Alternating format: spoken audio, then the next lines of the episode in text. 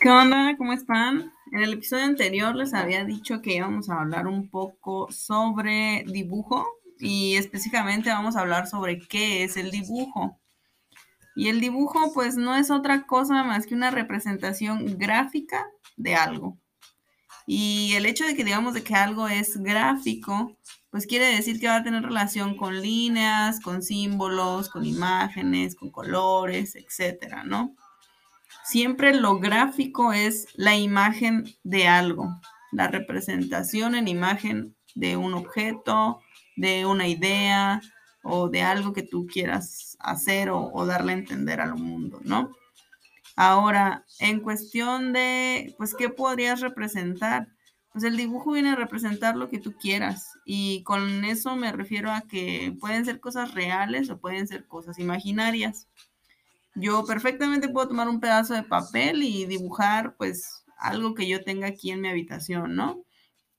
O por ejemplo, yo veo mucho con los niños, este, les dan una crayola y una hoja de papel y se ponen a dibujar cosas imaginarias, cosas que, que pues ellos no han visto o cosas que no existen. Entonces se inventan animales o personas y, y eso también es dibujo. Todo va a depender también este, en qué tipo de dibujo este, quieras clasificarlo, ¿no? También mencionar que el dibujo pues es una forma de expresión del ser humano y es tan antiguo como pues él mismo.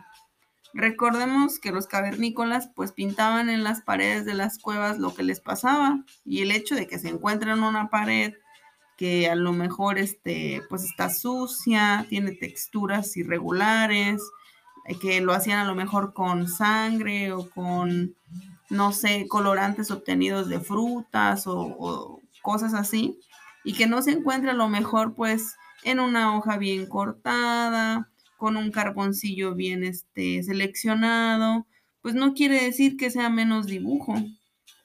Ahora, la parte importante aquí creo yo que es la siguiente, y retomando lo de los cavernícolas.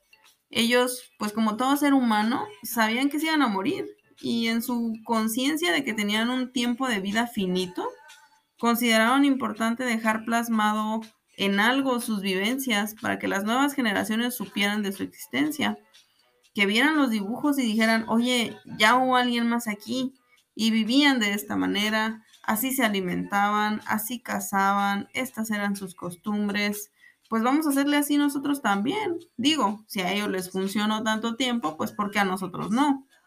Y justo esta parte de ser consciente de que alguien más va a ver tu dibujo y que tú quieres que le entienda, es el concepto fundamental de lo que es el dibujo en ingeniería.